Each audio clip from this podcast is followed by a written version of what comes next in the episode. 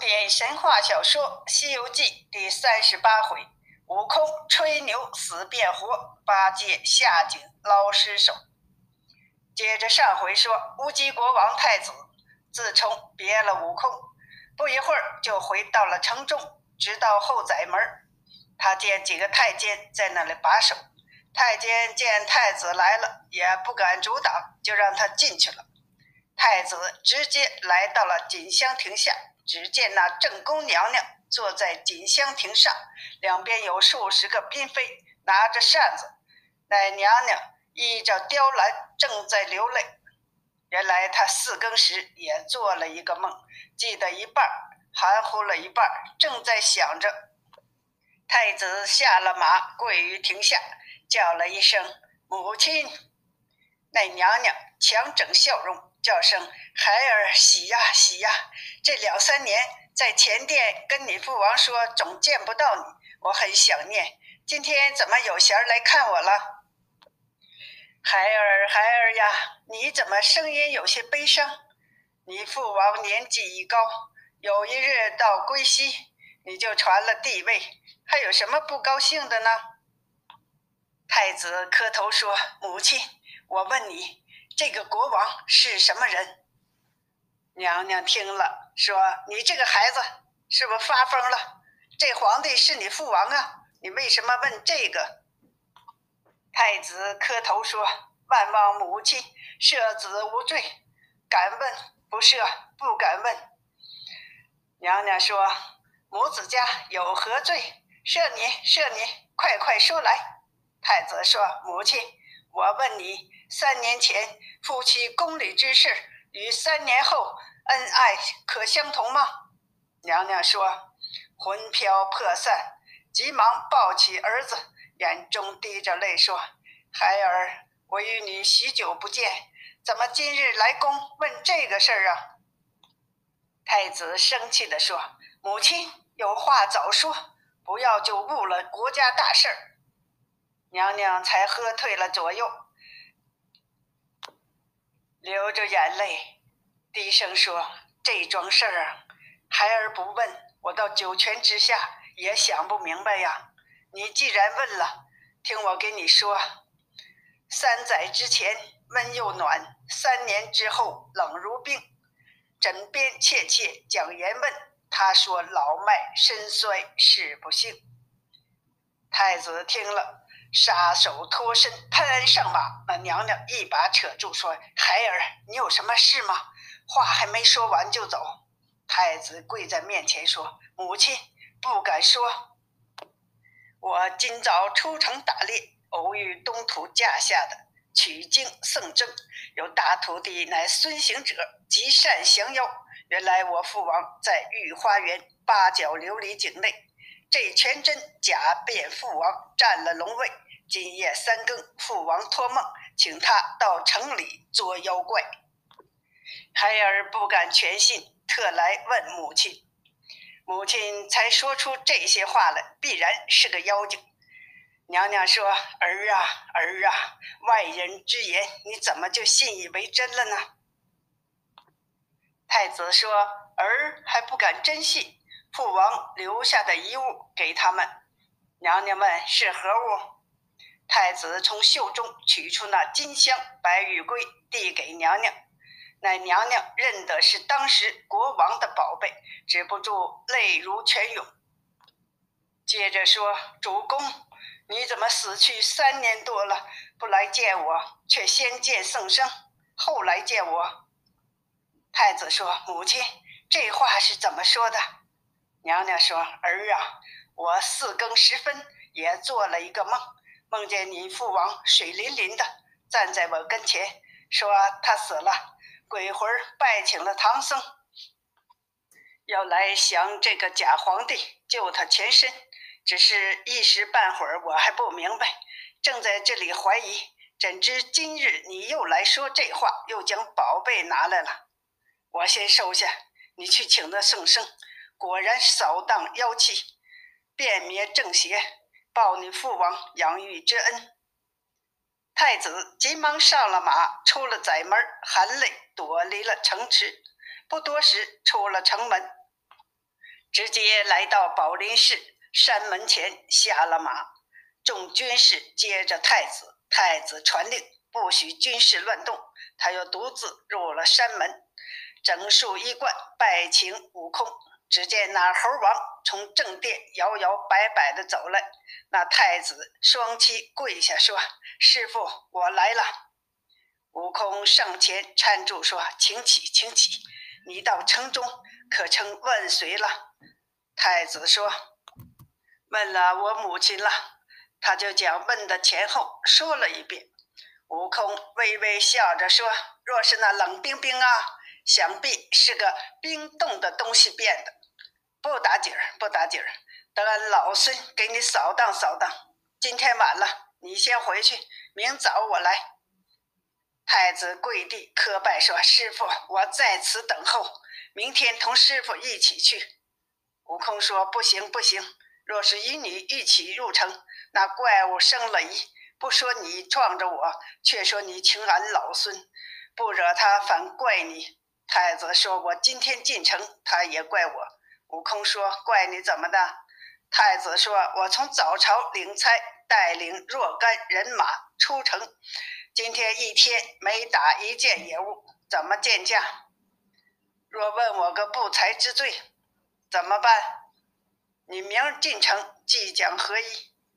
况且那班部中更没有个相知的人。”悟空说：“这什么不要紧，你肯早说呀？”我给你寻寻，你等着。悟空就在太子面前显了个手段，纵身一跳，跳到云端里，念着诀，念一声“蓝净法界”的真言，举得那山神土地在半空中施礼说：“大圣，呼唤小神，有何指令？”悟空说：“老孙保护唐僧到此，却拿妖魔。”奈何那太子打猎没东西，不敢回朝，问你们讨个人情，快将那鹿和兔子等都找来些，打发他回去。山神土地听了，不敢违命，又问要几个。悟空说不限多少，取了些就行。他们就让各神本处阴兵挂一阵巨兽阴风，做了些野鸡、角鹿、虎狼等虫。共有一百多只，献给悟空。悟空说：“老孙不要，你可把这些东西摆在那十里路的两旁，叫那些人拿回城去，算你们的功劳。”众神散了阴风，摆在左右，悟空才按下云头，对太子说：“殿下请回，路上已有很多猎物了，你们收回去吧。”太子见他半空中弄此神通，深信不疑，磕头拜谢，出了山门，叫军士们回城。只见那路两旁果然有无限的野物，一个个野物回城。悟空保护三藏，本市中的和尚又安排斋供，唐僧依然还歇在禅堂里。将近一更时分，悟空心中有事儿。也睡不着觉，他一咕噜爬起来，到唐僧床前叫道：“师傅。”唐僧问：“这个顽皮怎么这么晚还不睡觉呀？吆喝什么呀？”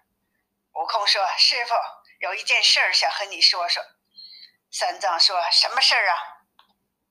悟空说：“今天白天我和太子吹牛，说我的手段比山还高，比海还深。”拿妖精如探囊取物一般，所以啊，睡不着了。想起来有些难呐。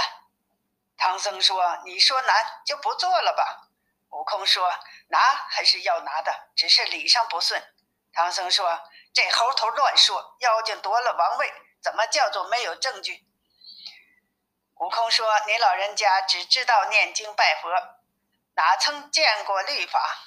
常言说。”拿贼拿赃，那怪物做了三年皇帝，也没走漏了风声。他与三公妃后同眠，又和两班文武共乐。我老孙就有本事拿住他，也不好定个罪名啊。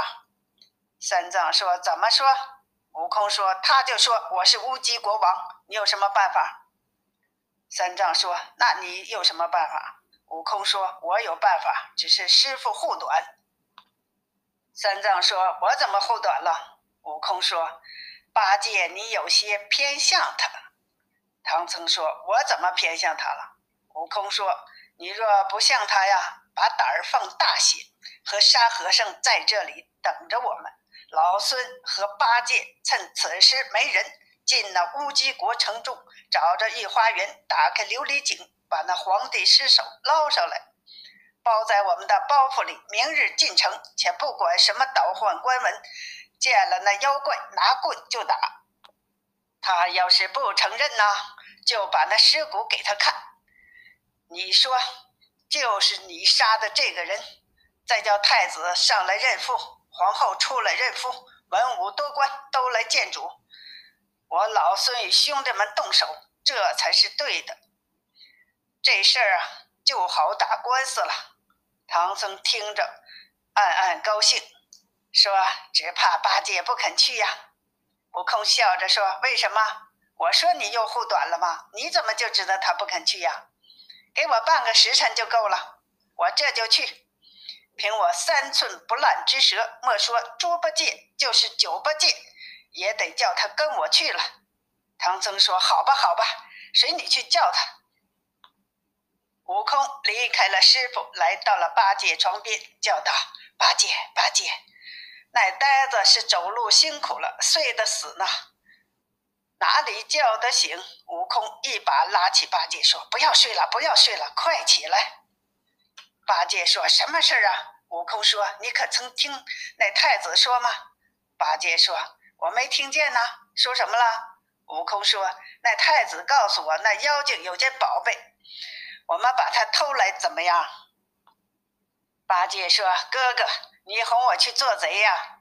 先说了，得了宝贝要分我一半。”我用这一半和你换斋饭，行吧？悟空说：“行行行，宝贝都归你了。”八戒听说都给他，他就满心欢喜，一咕噜爬起来，套上衣服，就和悟空走了。不一会儿，两人落下云头，就来到了城里，直奔后宰门，跳上城墙，进入御花园，见门被锁死的，锈住了。悟空就叫八戒动手，八戒拿出钉板，使劲一柱，把门柱得粉碎。悟空一步就迈了进去，忍不住跳起来，大呼小叫，吓得八戒上前阻止道：“哥呀哥呀，别吓唬我呀！谁见过做贼的还大声小叫啊？惊醒了人，把我们抓去发到官司，就该死罪了。”悟空说：“兄弟啊，你不知我着急呀。”八戒说：“你急什么急呀？快找我们的宝贝去吧。”悟空虽然感慨，却想起唐僧的梦来，说：“芭蕉树下是井，正走着，果然见一棵芭蕉树生得十分茂盛。”他们就来到芭蕉树下。悟空说：“八戒，动手吗？”宝贝在芭蕉树下埋着呢。八戒双手举着钉耙打倒了芭蕉，然后用嘴一拱，拱了有三四尺深，见一块石板。八戒高兴地说：“哥呀，造化了，果然有宝贝，是一块石板呐。”悟空说：“你掀起来看看。”八戒又一嘴拱了开，又见有霞光。八戒笑着说：“造化，造化，宝贝还放光呢。”他又走近前仔细看时，原来是星月之光，漾的那井中水直发亮。八戒说：“哥呀，你既干事便要留根儿。”悟空说：“我怎么留根了？”八戒说：“这是一眼井，你在市里早就说井中有宝贝，我就带两条绳来，如今空手怎么下得去呀？”悟空说：“你下去嘛。”八戒说：“正要下去，只是没绳子。”悟空笑着说：“等我把金箍棒拿出来，用它下井。”他就两头一扯，叫掌足有七八丈长，就叫八戒：“你抱着一头，我把你放下井去。”八戒说：“哥呀，是放是放下去了，若到水里就停住了吧。”悟空说：“我知道了。”八戒抱着铁棒，被悟空轻轻提起来，把它放下去。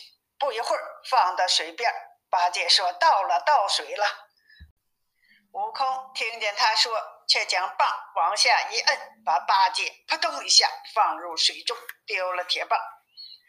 悟空轻上棒来，笑道：“兄弟，可有宝贝吗？”八戒说：“什么宝贝？只是一井水。”悟空说：“宝贝沉在水底下了，你下去摸一摸来。”八戒深知水性，就去打了一个猛子，钻了下去。呀，井底深得很呐！忽然眼前有一座牌楼，上有“水镜宫”三个字。八戒大惊说：“完了完了，走错了路了，下海来了。海内有个水镜宫，井里为何也有个水镜宫啊？”原来八戒不知此井是龙王的水晶宫，他正想着，就见有一个巡水的夜叉开了门，看见他的模样，急忙去报告大王，说：“不好了，不好了！井上面有一个长嘴大耳的和尚来了，没穿衣服。”井龙王听了此言，心中大惊，说：“这是天蓬元帅来了。”昨夜夜游神奉旨来求取乌鸡国王灵魂，去拜见唐僧，请齐天大圣降妖。这怕是齐天大圣和天蓬元帅都来了，千万不可怠慢呀！快接进来。龙王整了整衣冠，领水珠出门来，高声叫道：“天蓬元帅，里面请坐。”八戒高兴地说：“原来是个老相识啊！”他直接入了水晶宫，其实他自己也不知道，是连衣服都没穿就进去坐下了。龙王说：“元帅，听说你皈依释教，保唐僧去西天取经，为什么如此啊？到这里来做什么呀？”八戒说：“是因为我师兄孙悟空拉我来这儿，让我来取什么宝贝。”龙王说：“可怜呐，我这里怎么有宝贝呢？这不比江河那龙王飞腾变化便有宝贝。我久困于此，日月不能见，宝贝从何而来呢？”八戒说：“不要推辞，有便拿来吧。”龙王说：“有是有一件宝贝，只是拿不出来。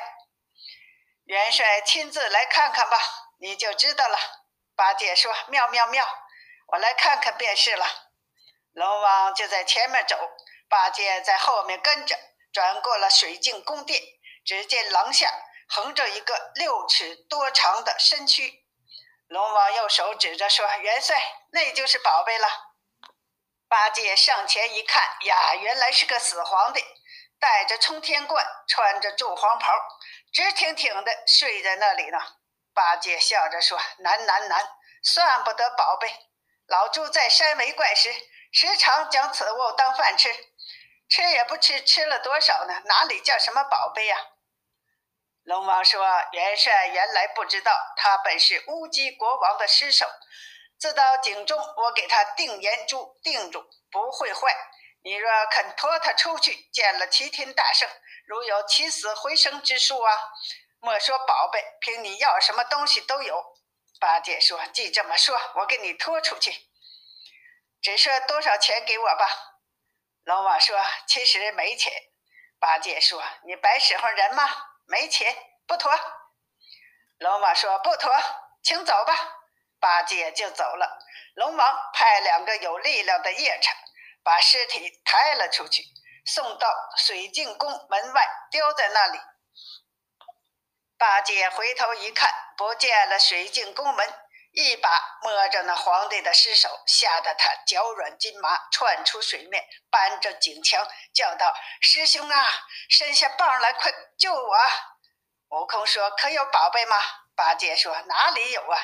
只是水底下有一个井龙王，叫我驮死人，我不驮，他就把我送出来了，就不见了那水晶宫了，只摸着个尸首，吓死我了！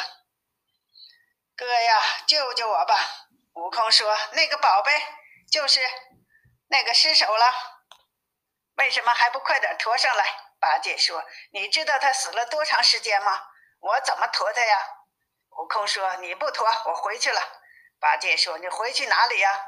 悟空说：“我回寺中和师傅睡觉去了。”八戒说：“我就不回去了。”悟空说：“你爬得上来吗？便带你回去。爬不上来吗？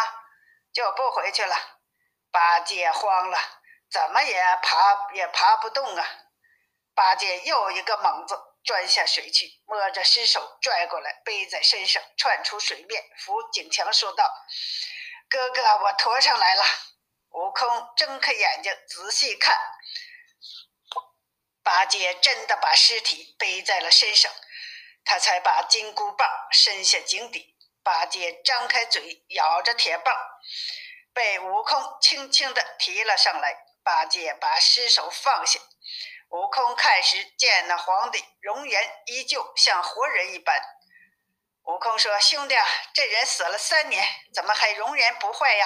八戒说：“你不知道，这景龙王对我说，他使了定颜珠定住了，所以他才不坏。”悟空说：“造化，造化！一则是他冤仇未报，二来该我们成功。兄弟，快把他驮回去吧。”八戒说：“往哪驮呀？”悟空说：“驮了，去见师傅吧。”八戒没好气儿的把尸首拽过来，背在身上，出了园子。悟空吹了一口气，一阵狂风把八戒揪出皇宫内院。不一会儿，就到了山门前，把尸首丢在那禅堂门下，说：“师傅，起来看呀！”唐僧正睡不着，与沙僧说话。他说：“悟空哄了八戒去这么久还没回来。”忽听得他来叫了一声，唐僧连忙起身说：“徒弟，看什么呀？”八戒说：“猴兄的外公，我驮来了。”悟空说：“你这呆子，我哪里有什么外公啊？”八戒说：“哥，不是你外公，叫俺老猪驮他来干啥？也不知费了多少力气。”乃唐僧与沙僧开门看时，见那皇帝容颜被改，是活的一般。三藏忽然凄惨地说：“陛下，你不知道是哪世的冤家，今生遇到了他，暗丧妻身，抛妻别子，文武不知，多官不小。”说着，忽然师傅声泪俱下。八戒笑着说：“师傅，他死了干你什么事儿啊？又不是你家祖宗，哭他干啥呀？”三藏说：“徒弟呀，出家人慈悲为怀，你怎么这么心硬啊？”八戒说：“不是心硬，是师兄和我说他能医活他，若是医不活，我也不驮他回来了。”三藏被那呆子摇动了，便说：“空。”如果你有办法医活这个皇帝，正是救人一命，胜造七级浮屠啊！我等也强势灵山拜佛。悟空说：“师傅，你怎么信呆子乱说？人若死了，就转生去了。如今这皇帝已死了三年了，如何救得活呀？”三藏听了说：“也罢，也罢。”八戒说：“师傅。”你念念那紧箍咒吧，他就救活了。唐僧就念起了紧箍咒，悟空就头疼了起来。欲知下集，请听下回分解。